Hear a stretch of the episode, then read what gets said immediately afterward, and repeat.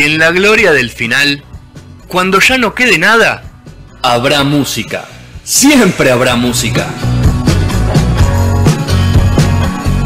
Sus misterios más profundos, los debates más impensados, los covers que no sabías que eran covers. Sergio nos invita a resistir al fin del mundo en la temporada 14.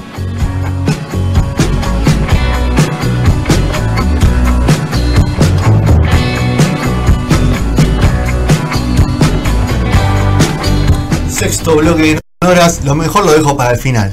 ¿Cómo anda mi amigo Sergio? ¿Cómo andan? No sé cómo seguir después del temón de Pocho la Pantera que acaba de sonar, pero bueno, vamos Suena a la- Actor. ¿Cómo? Bueno, lo tenemos a Rodri también por ahí. Eh, ¿Suena la noventosa este, Sergio, este tema? Y queda más el hijo de Cuca, ¿viste? Sí. Siempre. Como que Pero tenés que hacer una noventosa al lado B alguna vez, ¿no? Sí, me tienta mucho hacerla. eh, me tienta, es- la veo más para, para que capaz es algo que pueda llegar a pasar en post pandemia. La veo más para una noche de bar que para capaz para una noche de fiesta, ¿no? Sí. Y, ¿Viste? pero Más- más- si pasás más- algún hit, o sea. El para tema- escuchar, ¿viste? El Eh, tema es y que ahí no te vaya mucha gente deconstruida porque se te va a complicar con las canciones del lado B. No, no, eso hay que tener ya cuidado. Sí, hay que avisarlo. Hay que avisarlo. Si vienen, si hay vienen, canciones y artistas que ya no se pasan más. si Eh, vienen construidos, vénganse. Si vienen deconstruidos, va a estar complicado, ¿o no? Exactamente. hace- ¿Qué no se pasa más? ¿Qué Y no sé, el rey del pop no se pasa. El rey del pop no se pasa. eh, Ah, directamente lo bajaste. y es una discusión fuerte, pero no se pasa. Muy bien. Qué discazo es thriller igual, ¿eh? No, banco. No, banco. una cosa no quita la otra. Banco es, es esa bajada de cuadro. Mm. Y era eh, eh, algo que animaba demasiado la fiesta, ¿no? Con Black or White. Claro. Habíamos Lo metido bajaste directamente. Kill the World también para que la gente se. Después del o la documental otra- de HBO o antes lo bajaste. No, no, no, no. Después, no. obvio que después. Post, post, post, eh, post Ah, Mientras que no me chao. toquen a, a Mother Talking, yo. No, nunca. No, siempre fija, fija. Modern Talking. Bueno, ¿vienen los expedientes secretos? Bueno, hablando de los noventas, ¿no? Hablando justamente de los noventas. Eh, me gustó, me gustó ese, ese puente que me hiciste. Sí. Y bueno, vamos a hablar un poco de, de- Bueno, vamos a contar un poco a la gente para entrar en contexto que eh, dentro de dos días, o sea, pasado mañana, sábado, se cumplen 26 años de la edición de Took Life. Eh, Rodri está muy bueno que esté Rodri acá porque me va a corregir y lo quiero que lo haga. El English. Todo lo que yo pronuncie como el reverendo Totó de, de lo que es Ojo, no soy un, un experto, que- pero bueno, te voy a pero sé que me vas a ayudar. Sí, sí, Te voy a sí, ayudar. sí. Took Life, volumen 1, es eh, un disco que de Tupac, eh, Tupac Shakur. Tupac, eh, bueno, todos creo que lo conocemos, por lo menos de nombre, quien no está tan adentrado en lo que es eh, el rap, el hip hop, bueno, toda esa, la música, el gangsta, ¿no? Como se podría decir Gangsta más Paradise. Claro, más claramente. Eh, bueno, este disco es un disco emblemático de Tupac, no es ni, ni el primero ni el último, y ni siquiera es un disco solista, justamente es eh, un disco que hace eh, en grupo, que le puso ese nombre Tag Life, eh, y donde él canalizó toda esa cuestión, donde estaba en ese 94, que, ya venía cargado de muchas emociones, eh, no solo de, sus grandes éxitos en las ventas, sus problemas legales extremos, eh, su, cada vez mayor repercusión en todo lo que hacía para lo bueno y para lo malo, por un lado con, con lo que era eh, defender los derechos de, de los afroamericanos y de los latinos, y estar todo el tiempo en contra del racismo y de ser una bandera muy fuerte en todas las cuestiones sociales. Y bueno, acá logró, logra un, impacto muy fuerte en todo lo cultural. Y, bueno, a partir de este, de esta especie de, aniversario, que también si se quiere en mes eh, aniversario de, su muerte, ¿no? Por supuesto que fue el 13 de septiembre del año 96, 24 años allí. Eh, entonces, en todo ese mes revulsivo de lo que es septiembre para lo que fue la vida de Tupac, eh, a partir de este disco vamos a recorrer un poco las canciones que como excusa nos van a llevar a todos los diferentes eh, aristas de, de su prolífica y corta vida, si les parece, queridos amigos. Dale que A va. ver, que va, vamos. Bueno, eh, el disco este, como le contabas, es un disco que mm, se llama Two Life, y Two Life también eh, lo- lo- era especie de, de- de un código que él mismo iba creando, que ya les contaremos. eh, y en- él él pa- participa de una Black Expo donde cuenta un poco del proyecto, eh, una vez que, presenta su segundo disco solista.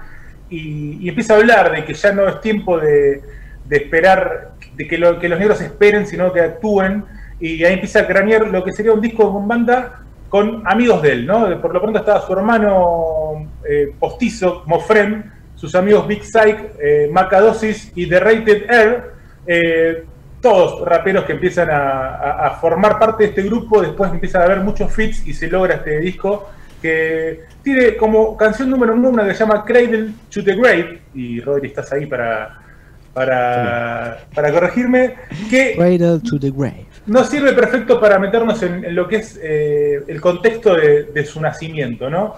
Eh, año 1969, eh, este, este tema es como una especie de oda a sus padres, a su madre y a su padrastro y a toda su, su gente que estuvo eh, desde chiquito que lo crió.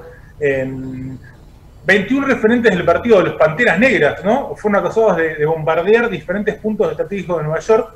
eh, un caso que tuvo mucha repercusión en Estados Unidos y en el que estaba Afeni. Afeni era la madre de, es, perdón, la madre de Tupac, quien eh, actuó como defensora de todos los, los 21 acusados y ella misma fue la acusada y estuvo durante todo su embarazo encerrada, estuvo en prisión. Un mes después eh, de ser liberada, nace en el mayo de 1971 Tupac bajo el nombre de Saint Paris Crooks y a las semanas eh, la madre lo eh, rebautiza como Tupac Amaru Shakur, obviamente en homenaje al líder inca y con la explicación de que somos parte de una historia que es mucho más grande que nosotros.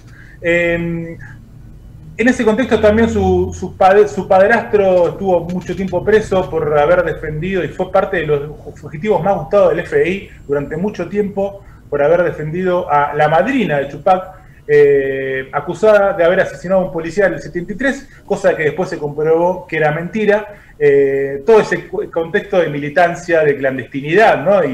Bueno, de, de persecución es donde se forja eh, la vida de Tupac. Eh, quien nos va a llevar con el tema 1 que se llamaba Booty Me AG y el tema 3, Shit Don't Stop, a una propuesta que siempre tuvo muy clara y era organizarse y luchar. Lo vamos a escuchar de Eh, fondo eh, eso, ¿no, Vasco? Lo de Tupac ahí lo, vamos, lo voy escuchando de fondo.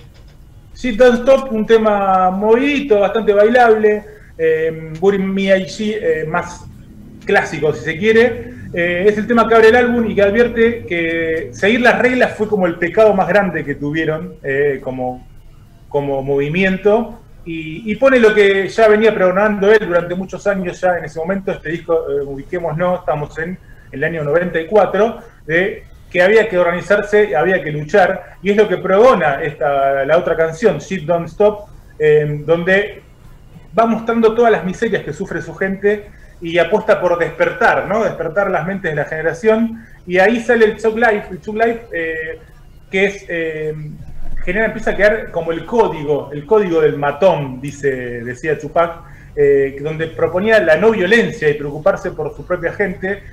Chuck Life es como siglas, ¿no? Que una vez contó que es The Hate You Give Little Infants Facts Everybody, que es el odio que da a los niños nos jode a todos. Eh, especie, para traducirlo del todo, lo que significa que si seguimos criando a los niños en un ambiente tan negativo y deprimente, rodeado de racismo, de violencia y de opresión, el ciclo será siempre igual y nunca cambiará.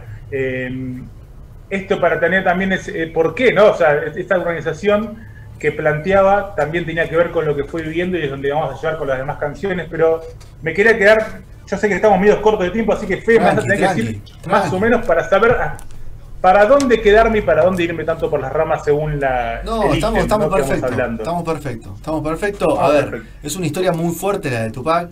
Yo lo veo Es más en la línea Malcolm X que en la línea Luther King. No sé si Rodri ahí también está conmigo en eso.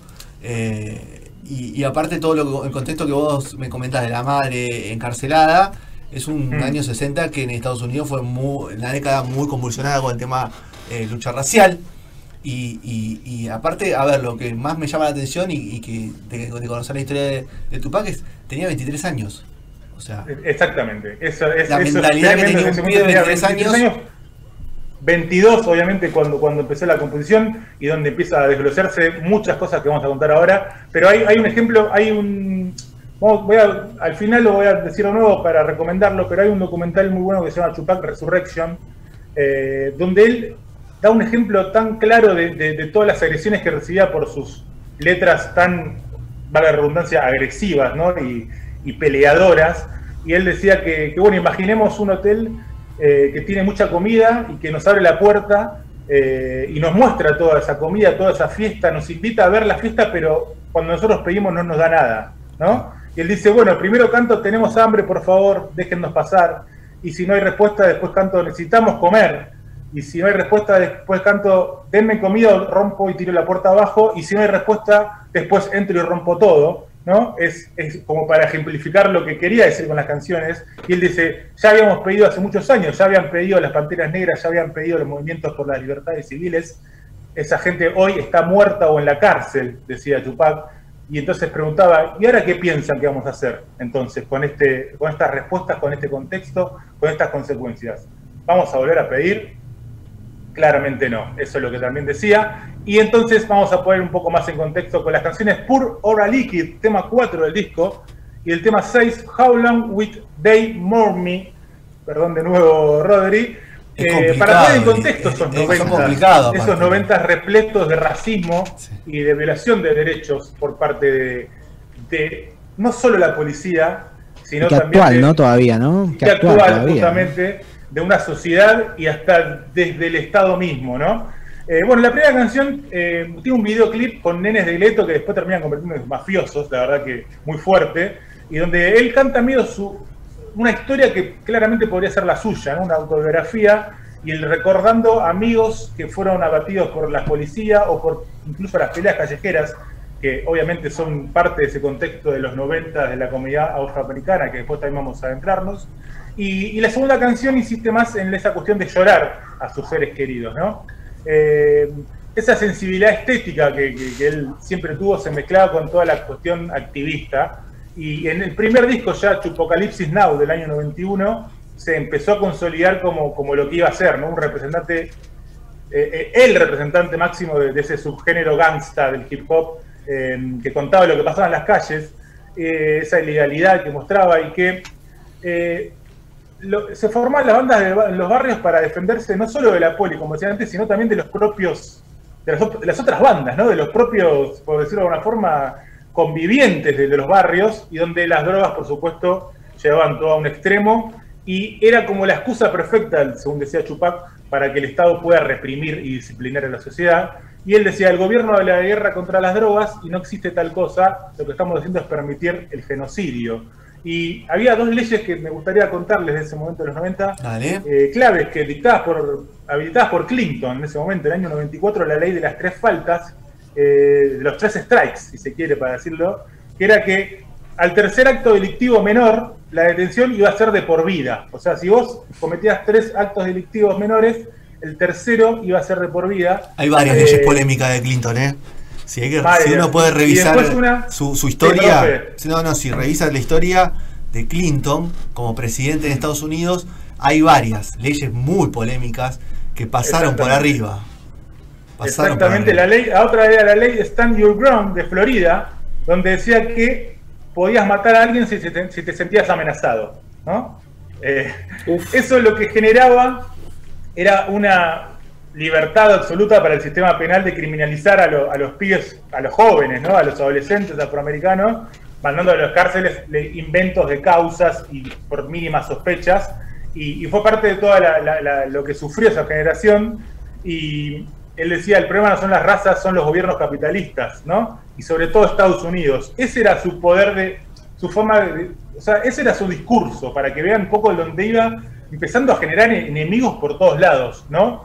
Al mismo tiempo que cada vez vendía más discos y cada vez tenía más eh, seguidores, también tenía más enemigos, ¿no? Y acá viene la parte del Tupac contra todos, que se puede escuchar claramente en el tema Stay True, el tema número 5, donde él ataca contra todos, eh, ataca contra todos los que lo fueron llevando a los problemas. La policía, por supuesto, eh, los medios de comunicación, el propio gobierno, como contábamos antes, y también se mete en este caso con ciertas mujeres. Eh, por esta cuestión fue acusado de machista mucho eh, tiempo por este tema en particular y por muchos otros también. Esa estética, ¿no? Que, hoy, la, hoy la vemos en...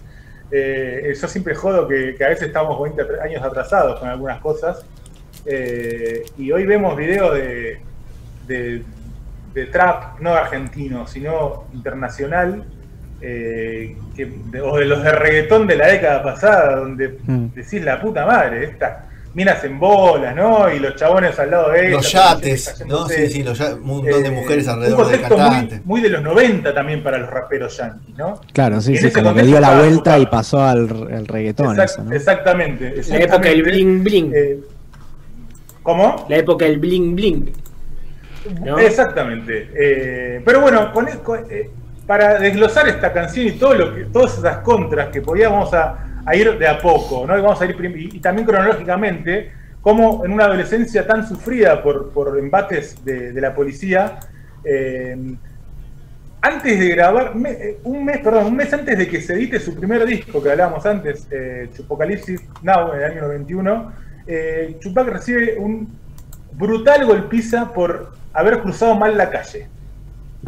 Por cruzar mal la calle, eh, lo cagan a trompadas, lo dejan inconsciente, lo meten en cana, y él demanda al Estado por 10 millones de dólares. eh, después, serie de arreglos, terminan pagándole 43 mil dólares. Eh, pero lo que más termina pagando es Tupac, porque sin saberlo, eso iba a generar un comienzo de una persecución constante por parte de, de de la policía, muchas veces también eh, apoyada en sus actitudes, hay que decirlo también, por supuesto, no era un nenito de pecho, ¿no? Claro, Eh, claro. Era desafiante. Eh, era muy desafiante, tenía armas, o sea, cargaba armas, o sea, de hecho, em, el, el propio Chupac, eh, hay un- una- un- en el 92 un show donde se arma mucho bardo y, y supuestamente nunca quedó claro que alguien dispara un arma que era de Chupac y mata a un nene accidentalmente, ¿no? Y bueno, Tremendo. ahí empieza también toda una especie de quilombos. eh, que se arreglan más con guita porque era- fue todo más accidental y nunca se aclaró. Y bueno, todas cuestiones muy de, también de, de la carrera de Chupac, cuestiones legales que no terminan de aclararse del todo.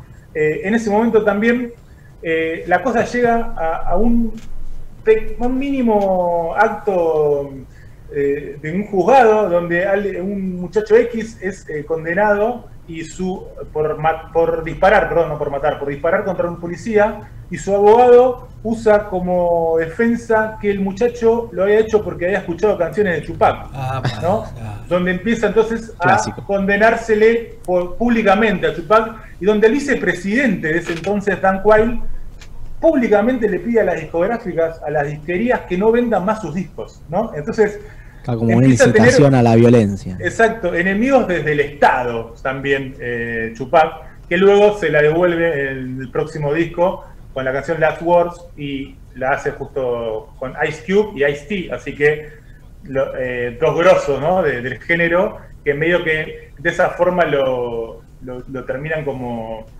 legitimando ¿no? a Chupac como un líder. Eh, ¿Y cómo, cómo muere Tupac, eh, Sergio? bueno, Tupac muere, pero antes de contarte cómo muere, te voy a contar que esto sigue, porque empieza a tener tiroteos con policías, pero porque los policías lo tirotean a él y él se la devuelve, dos policías ebrios en el 93, todo queda en la nada una vez más.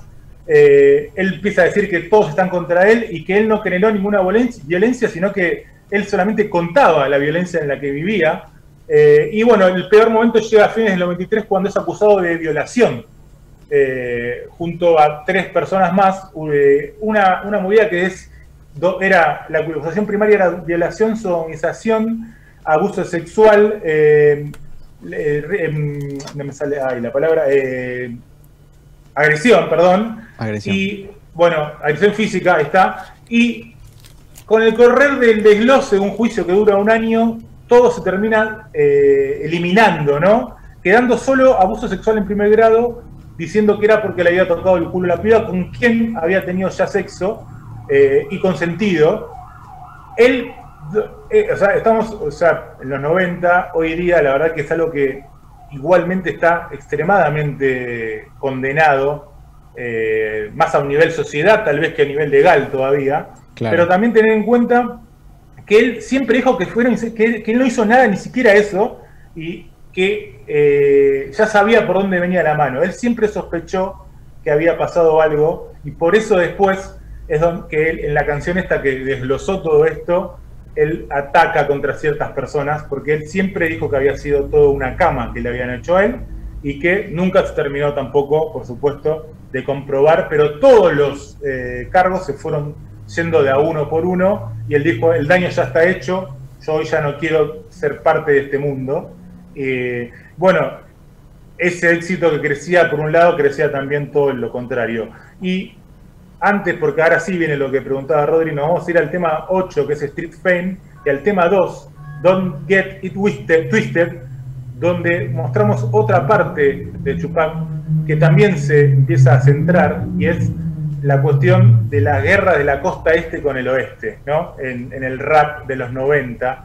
Eh, este oeste, bandos, discográficas, eh, algo que, arrancó a principios de los 90 entre un rapero llamado Tim Dog, rapero neoyorquino, que bardeaba a un grupo eh, se llama NWA de California, y ahí empieza como una especie de constante ida y vuelta entre bardeos de canciones. Hasta ahora, bueno, puede pasar, sin dudas, ¿no?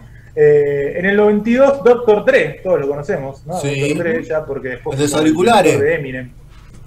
Claro, exacto. Crea la discográfica Dead Row Records eh, en el oeste, donde luego iba a estar Tupac.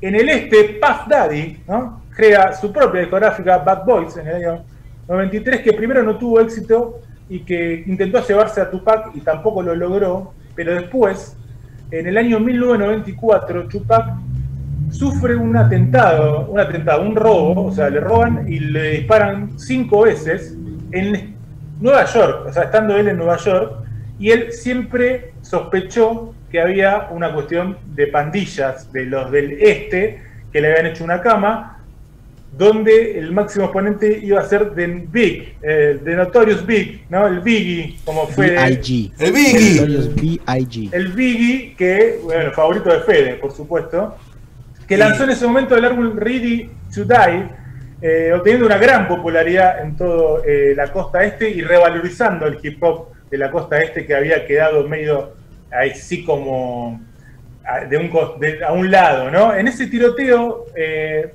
Tupac siempre dijo que tanto Puff como Biggie sabían del ataque que nunca le avisaron. Y encima, para después caldear la cosa, Biggie lanza la en ese disco la canción Hood Shot Ya, que es quien te disparó, haciendo irónico, ¿no? Con, con Tupac, lo cual generó también una subida de tonos cada vez más fuerte. Eh, en ese momento, Tupac termina estando en prisión por el juicio que hablábamos antes de, de la violación, que estuvo días preso porque justamente la condena había sido mínima. Sí. Y en el medio del juicio, del juicio, perdón, de, de estando en prisión, Tupac habla con eh, Suge Knight, que es el, era el socio de De dueño de, de The Row, un socio de- exactamente, y pago de fianza, contrataciones, se, va a la discográfica y saca su disco All Ace on Me, luego una vez saliendo de prisión, donde aniquila a Biggie, a Combs, a todos los Bad Boys, y empieza una disputa cada vez más fuerte que tiene como un punto muy clave en el año 95, una pelea entre miembros de las discográficas en una fiesta que termina con la muerte de un amigo muy cercano de, de Knight, ¿no? de Suge Knight, y todo empieza a descontrolarse. Sin embargo, sin embargo, esta sucesión de muertes que se empiezan a dar, que también tenían, y sobre todo eran más en el público que en los propios eh, músicos, ¿no? Los, la banda de una contra la banda de otro, asesinatos constantes, eh, tiros, todo, toda una cuestión muy oscura. Eh, siempre se dijo que era más una movida mediática que real. Chupac mismo decía que era una movida más de creada por la prensa que, que lo que realmente terminaba pasando, que después sí se retroalimentaba, por supuesto, pero, pero que era tanto más una movida de, prensa que otra cosa. Y él decía que esto iba a terminar debilitando todo su movimiento, toda esta idea de, rebelarse contra un sistema que cada vez los oprimía más. Y él proponía lanzar un disco que se llamaba One Nation para desmitificar toda esta cuestión y generar una unión que nunca se terminó de quedar porque el 7 de septiembre de 1996 Tupac fue fatalmente tiroteado. eh, saliendo ¿no? ahí eh, por Las Vegas, por Nevada, eh, 12 tiros le pegaron. eh, no se conoce todavía hoy día quién fue el autor. Un auto, disparos, nada más. Eso Seis fue después de. Puede ser después de la pelea de, Ja- de Tyson. Exactamente. Ya, eh, Sergio, estamos, ya estamos pasadísimos del tiempo. Sí, estamos repasados el tiempo, así que le vamos a contar que en marzo del 97, en las mismas circunstancias, matan a, a Biggie, a Notorious Biggie, y ahí eh, se termina esta guerra de, pandillas, eh, que para contar, eh, vamos al tema, los temas muy rápidamente, querido Fede, y ya terminamos. El tema 7, Under Pressure, eh, genera más un mito de la muerte, que ahora hay mitos que dicen que está vivo y que arregló con Fidel Castro para irse a Cuba y que se generó todo, toda una movida con el, con el asesinato que era todo mentira. Y para alimentar el mito, él siempre dijo que iba en la canción Under Pressure dice que va a morir y cuando está muriendo iba a maldecir la ley y dicen que cuando el policía que llega para preguntarle quién le había disparado y que le diga, él casi inconsciente le hace, le dice fuck you y queda, y queda inconsciente del todo, ¿no? O sea, sus últimas palabras son fuck you a la policía, como bien predecía en la canción. Es muy ¿no? interesante, es muy interesante. A ver, te que- estamos Sergio, porque te queda algo más, porque si, si no me Vasco me va, me va, me, me está, Solo me me está queda que apuntando. el, el tema 10 es Steve Egg Balin y es donde él dice que a pesar de todo, eh, de todo lo malo que viven los negros y que vivió él, Sí. él la dio vuelta y él ganó porque dice que incluso cuando me maten no van a poder sacarme del, del juego, ¿no? Para dejar y vemos todos el legado que queda sin dudas de parte de, de Tupac para toda la música en general, no Y solo el miren, miren las series que están en Netflix, miren los documentales que Sin son duda. muy, muy, muy interesantes. Completísimo el informe, Sergio, perdón por ahí el corte de tiempo, Por favor, perdón. pero quedó ustedes. completo. Y un libro también que le quiero recomendar que se llama ¿Por qué escuchamos a Tupac Shakur? que es de Bárbara Pistola, argentina ella, así que también recomendadísimo para leer. Muy bien.